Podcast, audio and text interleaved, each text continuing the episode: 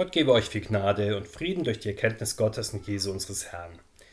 Wir hören das Predigtwort aus dem Römerbrief Kapitel 15. Der Apostel Paulus schreibt, ich weiß aber selbst sehr wohl von euch, liebe Brüder, dass auch ihr selber voller Güte seid, erfüllt mit aller Erkenntnis, so dass ihr euch untereinander ermahnen könnt. Ich habe es aber dennoch gewagt und euch manches geschrieben, um euch zu erinnern, Kraft der Gnade, die mir von Gott gegeben ist, damit ich ein Diener Christi Jesu unter den Heiden sei, um das Evangelium Gottes priesterlich auszurichten, damit die Heiden ein Opfer werden, das Gott wohlgefällig ist, geheiligt durch den Heiligen Geist. Darum kann ich mich rühmen in Jesus Christus vor Gott, denn ich werde nicht wagen, von etwas zu reden, das nicht Christus durch mich gewirkt hat, um die Heiden zum Gehorsam zu bringen durch Wort und Werk. In der Kraft von Zeichen und Wundern und in der Kraft des Geistes Gottes, so habe ich von Jerusalem aus ringsumher bis nach Illyrien das Evangelium von Christus voll ausgerichtet.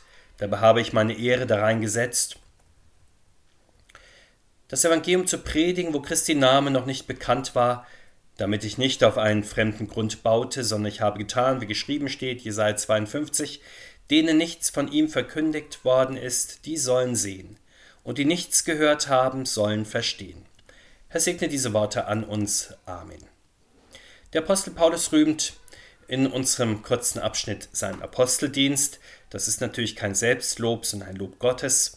Ich nehme an, dass diese Verse uns deswegen von der Leseordnung diese Woche zur Betrachtung vorgelegt worden sind. Überhaupt bricht der Apostel Paulus besonders im Römerbrief immer wieder in freudige Jubelrufe aus, Passagen, die sehr konzentriert Worte der Heiligen Schrift ausgelegt und weitergeführt haben, gehen dann plötzlich in das Gotteslob über. So auch in unserer Passage, der Apostel lobt ja nicht allein Gott dafür, dass er ihn zum Heidenapostel bestellt hat, er preist den Herrn in unseren Versen für das gesamte Werk der Heidenmission, und dabei geht es ja wahrlich um eine sehr große Sache, die ihren Ausgang bei der Auferstehung des Herrn Christus genommen hat. Sie setzte sich fort in seiner Beauftragung der Apostel zur Christusverkündigung in aller Welt, und ein besonderes und auserwähltes Werkzeug dabei war dann bekanntlich der Apostel Paulus. Er gibt über sein Wirken der christlichen Gemeinde in Rom und auch uns Auskunft, sehen wir also etwas genauer. Zu Beginn dieses abschließenden Rückblickes auf seine Mission entschuldigt sich der Apostel fast für die vorangehenden Kapitel. Er sagt, dass er wohl weiß, dass die römischen Christen selbst voller Gottesgnade und Gotteserkenntnis sind. Dieses Zugeständnis machte er bereits zu Beginn seines Briefes, nur noch einmal, nachdem er die ganze Autorität seines Apostolates und seiner Verkündigung in die Waagschale geworfen hatte. Der Apostel wusste natürlich, dass die Gemeinde in Rom überaus stolz war, sicherlich auch sehr empfindlich gegenüber großen Autoritäten, die nicht aus dem eigenen Dunstkreis der Weltstadt kamen und die dennoch den Anspruch auf Gehorsam in Glaubensdingen erhoben. In Rom war man nicht allein gewohnt, die Welt zu kommandieren und unter die römische Oberhoheit zu zwingen, man war auch davon beseelt, die Welt mit der eigenen Kultur und Wissenschaft zu beglücken. Was konnte bei solch einem geballten Selbstbewusstsein aus der Sicht eines Römers aus dem Osten wirklich an Gutem kommen? Diese Gesprächssituation ist uns auch aus der Gegenwart irgendwie bekannt, stellen wir uns vor, ein Schrifttheologe und Prediger des Evangeliums, etwa aus Anatolien, Syrien oder Ägypten, kommt heute nach Berlin oder New York oder Los Angeles und beansprucht, die Christen dort unter den Gehorsam des Glaubens zu stellen und ihnen das reine Evangelium zu bringen. Dieser Prediger müsste bestimmt immerzu betonen, dass er natürlich weiß, dass die Christen im Westen selbst voller Gotteserkenntnis sind. Manche dieser Christen würden ihm weiß zu machen versuchen, dass sie in Sachen Wahrheit durch moderne wissenschaftliche Erkenntnisse doch schon viel weiter sind als er und dass das Evangelium irgendwie von gestern ist, ja politisch nicht korrekt und wissenschaftlich nicht auf der Höhe der Zeit. Vor allem aber würde dieser Prediger sehr ernst zur Rede gestellt werden wegen der Autorität, die er in Anspruch nimmt. Manch einer, nicht zuletzt unter den einheimischen Amtsträgern, würde sich diese Anmaßung verbieten und ihm mehr oder weniger höflich nahelegen, sein Evangelium doch zu Hause zu verbreiten und es den lokalen Kräften zu überlassen, das in ihrem Verantwortungsbereich zu tun. Doch gerade weil so ein Szenario sehr wahrscheinlich ist, umso erstaunlicher ist es, dass die Christen in Rom den Heidenmissionar aus Tarsus sozusagen haben ausreden lassen. Sie nahmen sein langes und dichtes Schreiben offenkundig nicht allein beiläufig zur Kenntnis, sondern studierten es gründlich und wertschätzend, ja nahmen es als das reine und wahre, das verbindliche Gotteswort an. Das ist umso bemerkenswerter, weil der Apostel zwar verbindlich im Ton ist, aber in der theologischen Sache macht er keine Abstriche.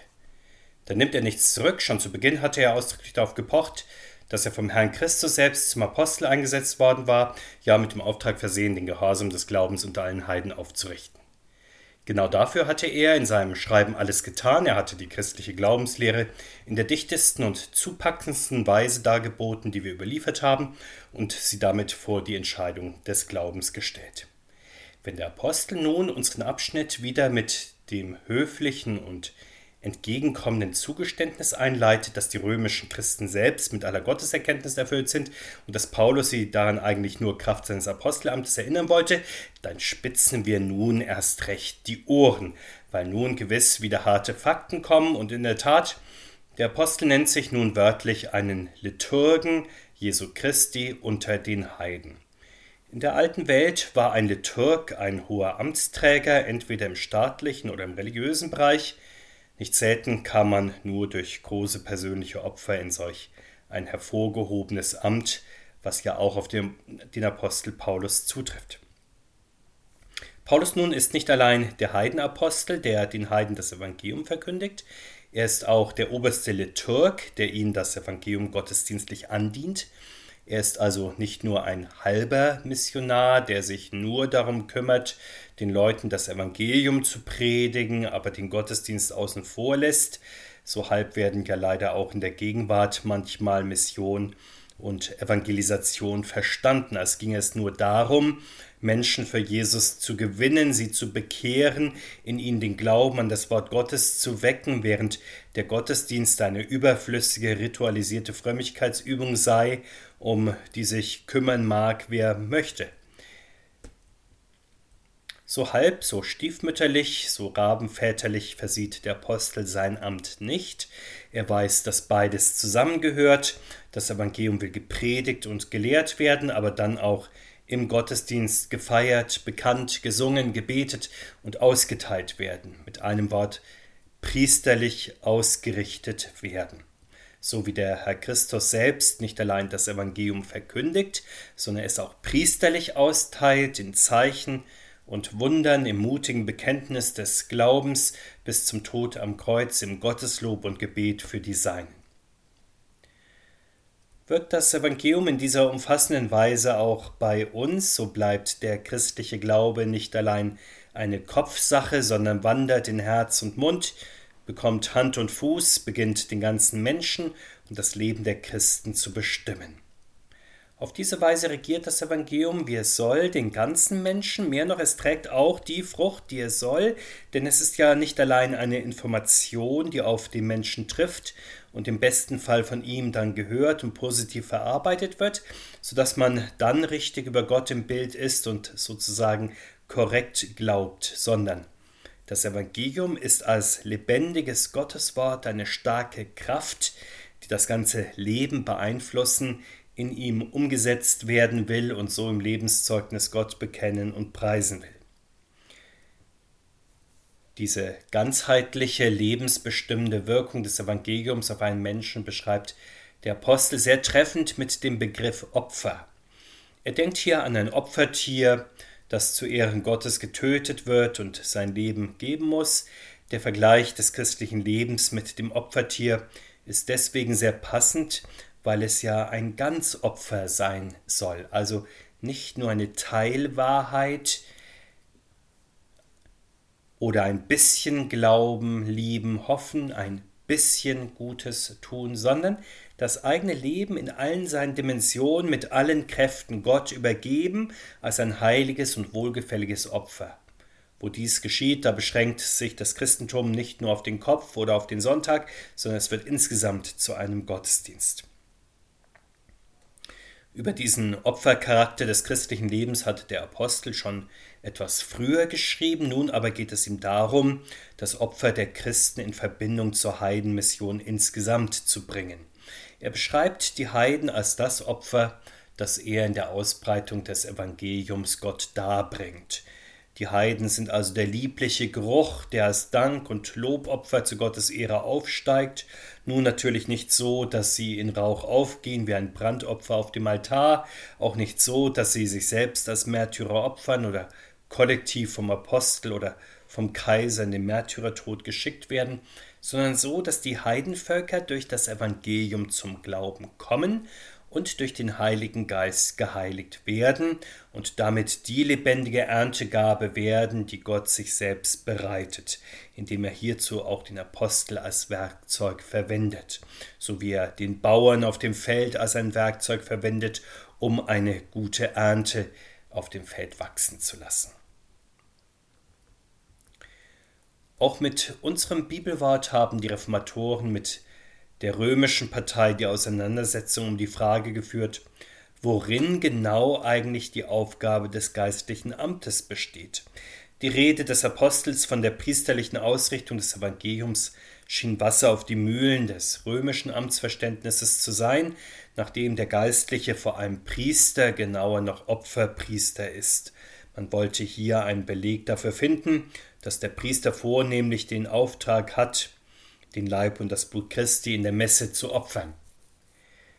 Die Reformatoren bestreiten nicht, dass auch der liturgische Dienst eine Form des Opfers ist, aber sie wenden sich gegen die Engführung, als erschöpfe sich darin das Amt. An unserer Bibelstelle zeigen sie, dass der Apostel Paulus unter seinem priesterlichen Dienst auch die Verkündigung des Evangeliums verstand, auch den Glauben, das Dankopfer, das Gebetsopfer und manches mehr. Sehen wir weiter auf den Gedankengang des Apostels. Er kommt nach der priesterlichen Funktion seines Evangeliumsdienstes sozusagen auf dessen weltgeschichtliche Dimension zu sprechen. Bei der Heidenmission geht es um einen Gottesdienst im ganz großen Stil. Sie kreist um nichts weniger als um die Heimführung und die Heimkehr der Völker zu Gott. Seit dem Turmbau von Babel hat die Entfremdung des Menschen von Gott ja auch auf die Völker übergegriffen und sich in der Menschheitsgeschichte auch stetig vermehrt. Umgekehrt werden kann dieser Prozess nur von Gott selbst. Eine Ahnung, was nötig wäre, gab es bis in die Gegenwart bei den Staaten und Völkern immer wieder. Schon im, in Babel sollten die Völker ja durch das Großprojekt Turmbau vereint werden, doch das Gegenteil trat ein, weil der Plan ohne Gott gefasst worden war.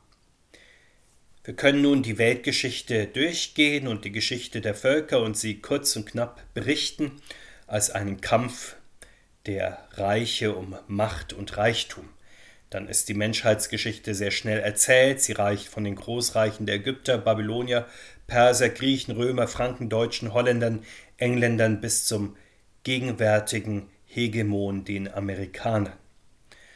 Natürlich kann bei dieser Großmachtsgeschichte von einer Heimkehr der Völker zu Gott keine Rede sein. Im besten Fall bewirkt Gott durch das Machtstreben der Völker, dass eine Grundordnung aufrechterhalten wird und das Recht nicht im Chaos versenkt. Interessanter wird es, wenn wir in der Weltgeschichte auch das menschliche Bemühen betrachten, durch Kultur und Zivilisation die Entfremdung der Menschen von Gott zu mildern. Das gab und gibt es und ist ein Reflex der menschlichen Sehnsucht nach Gott und der Heimkehr zu Gott. Allerdings, wir wissen auch, dass hierbei durch Hochmut und Selbstüberschätzung das eigentliche positive Anliegen immer wieder verschüttet wurde und noch wird und die gottlose Meinung vorherrschend wurde und wird, dass Menschen durch eigenes Vermögen und die Höhe der eigenen Zivilisation der Menschheit zu wirklichem Fortschritt verhelfen könnten und die Weltgeschichte auch der, Vollender, der Vollendung näher entgegengebracht werden könnte. Wie aber bewerkstelligt nun Gott die Heimführung der Völker? Gott kündigt dieses Geschehen schon beim Propheten Jesaja an. Er sendet seine Boten bis an das Ende der Erde, um auch die Gottfernen zum Glauben an ihn zu führen, damit seine Herrlichkeit in allen Landen bekannt wird und schließlich alle Menschen vor ihm anbeten. Einen großen Schritt weiter auf diesem Weg geht Gott, als Jesus Christus in seinem Tod und seiner Auferstehung Sünde, Tod, Welt und Teufel besiegt und seine Boten aus gestattet mit dem Heiligen Geist aussendet bis an die Enden der Erde. Nun treibt der auferstandene und in den Himmel aufgefahrene Gottessohn selbst die Sache der Heidenmission. Er wirkt unmittelbar durch seine Boten. Er selbst möchte durch sein Wort die Heiden in aller Welt und zu allen Zeiten zum Gehorsam des Glaubens führen. Dazu lässt er ihnen sein Wort verkündigen. Dazu wirkt er aber auch Zeichen und Wunder in ihrer Mitte, so wie er selbst das zu Lebzeiten in Israel tat, so handelt er nun durch seine Boten wortmächtig und wunderkräftig in der Heidenwelt. Die Apostelgeschichte berichtet uns davon für die Zeit der Apostel.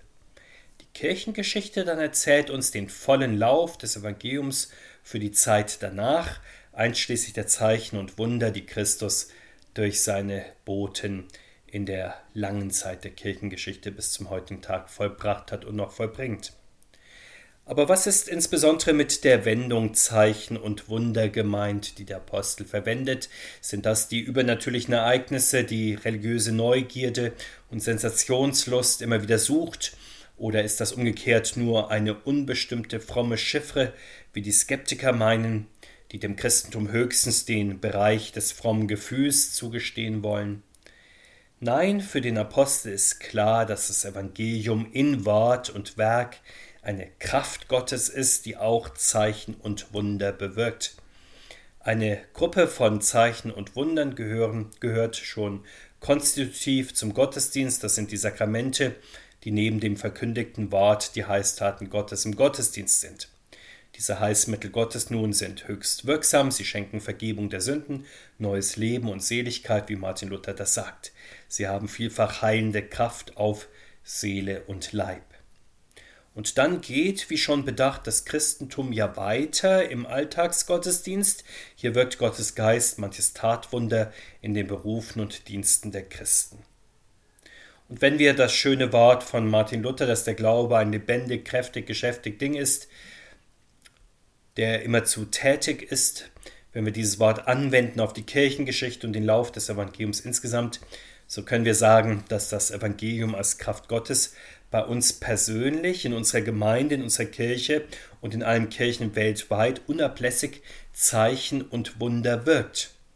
Manche dankbar auch bemerkt zur Vermehrung des Glaubens, die große Mehrzahl allerdings wohl einfach und selbstverständlich einkassiert, so wie Menschen die Fülle der guten Gaben des Schöpfers gewöhnlich ja auch für ganz und gar selbstverständlich halten. Aber gerade weil die Zeichen und Wunder Gottes in seiner Gemeinde so überreich sind, dass die Gemeinde auch in der Gefahr steht, sich an sie zu gewöhnen, sie sogar zu übersehen, deshalb gibt der Herr den Aposteln den Auftrag, immer weiter auszuschreiten und das Evangelium auch immer weiter hinauszutragen in die Welt und zu den unterschiedlichsten Menschen. Der Apostel berichtet den Römern von sich, dass er es genauso gehalten hat, dass es auch so weiterhalten möchte. Er hat stets versucht, das Evangelium genau dort zu predigen, wo es noch unbekannt war, und es den Menschen zu bringen, die es bislang noch nicht klar und deutlich gehört und verstanden haben. Das ist natürlich auch eine schöne kleine Spitze gegen die Gemeinde in Rom, in der mancher vermutlich selbstredend davon ausging, dass die größte Ehre für einen Prediger selbst für einen Apostel darin besteht, hier das Evangelium predigen zu dürfen. Doch sie sollen nicht meinen, dass der Apostel nichts anderes zu tun hat, als darauf zu warten, sie besuchen zu dürfen. Er schreibt ihnen zwar sein Evangelium, weil er der Heidenapostel und damit auch ihr Apostel ist. Er möchte sie auch besuchen, um christliche Gemeinschaft mit ihnen zu haben, aber er wird nur auf der Durchreise zu ihnen kommen, bei ihnen einen Zwischenstopp einlegen und dann schon wieder weiter nach Spanien reisen. Man merkt, die ewige Stadt Rom und das Zentrum des Imperiums ist für den Apostel nicht der Ort der Sehnsüchte. Er strebt zum Ende der bekannten Welt, er sucht die Menschen, die noch nichts von Christus gehört haben. Doch wo findet man heute eigentlich solche Menschen, die vom Evangelium gänzlich oder nahezu wenigstens unberührt sind. Man mag ja meinen, es gibt sie heute in unserer globalisierten Welt nicht mehr, denn heute haben die allermeisten Menschen über das Internet etwa Zugang zu einem Großteil der wichtigsten Informationen. Doch schon die Mittelmeerwelt zur Zeit des Apostels war ja sehr gut vernetzt, und dennoch macht sich der Apostel unermüdlich auf die Suche nach Menschen, denen er Christus predigen kann. Und ich denke, es ist heute nicht anders, selbst unter getauften und konfirmierten Christen in Europa wird man sehr viele Menschen finden, die vielleicht noch ein Grundwissen über das Christentum haben, aber keinen lebendigen Begriff mehr vom Gottessohn und vom Erlöser Jesus Christus. Das ist wie mit jedem anderen Fach, das man in der Schule gelernt, aber seitdem nicht mehr gebraucht oder gar vertieft hat. Man erinnert sich zwar, dass da etwas gewesen ist, aber man hat es nicht lebendig präsent, man kann es auch nicht flüssig anwenden und daraus schöpfen. Genauso ergeht es allen Christen, die in Theorie und Praxis des Christentums völlig aus der Übung gekommen sind. Gegenüber diesen Menschen hat die Kirche einen besonderen Verkündigungs- und Zeugnisauftrag. Hierauf liegt auch, wie der Apostel deutlich macht, eine besondere Verheißung, dass Menschen, die fernstehen, durch das Wort des Glaubens zu nahen werden. Wir beten, Herr Jesus Christus, wir bitten dich, gib durch deinen Geist dein Wort bei uns und bei anderen Kraft, dass es gut laufe, Herzen ergreife, in deiner Kirche sammle und heimführe zum dreieinigen Gott. Amen.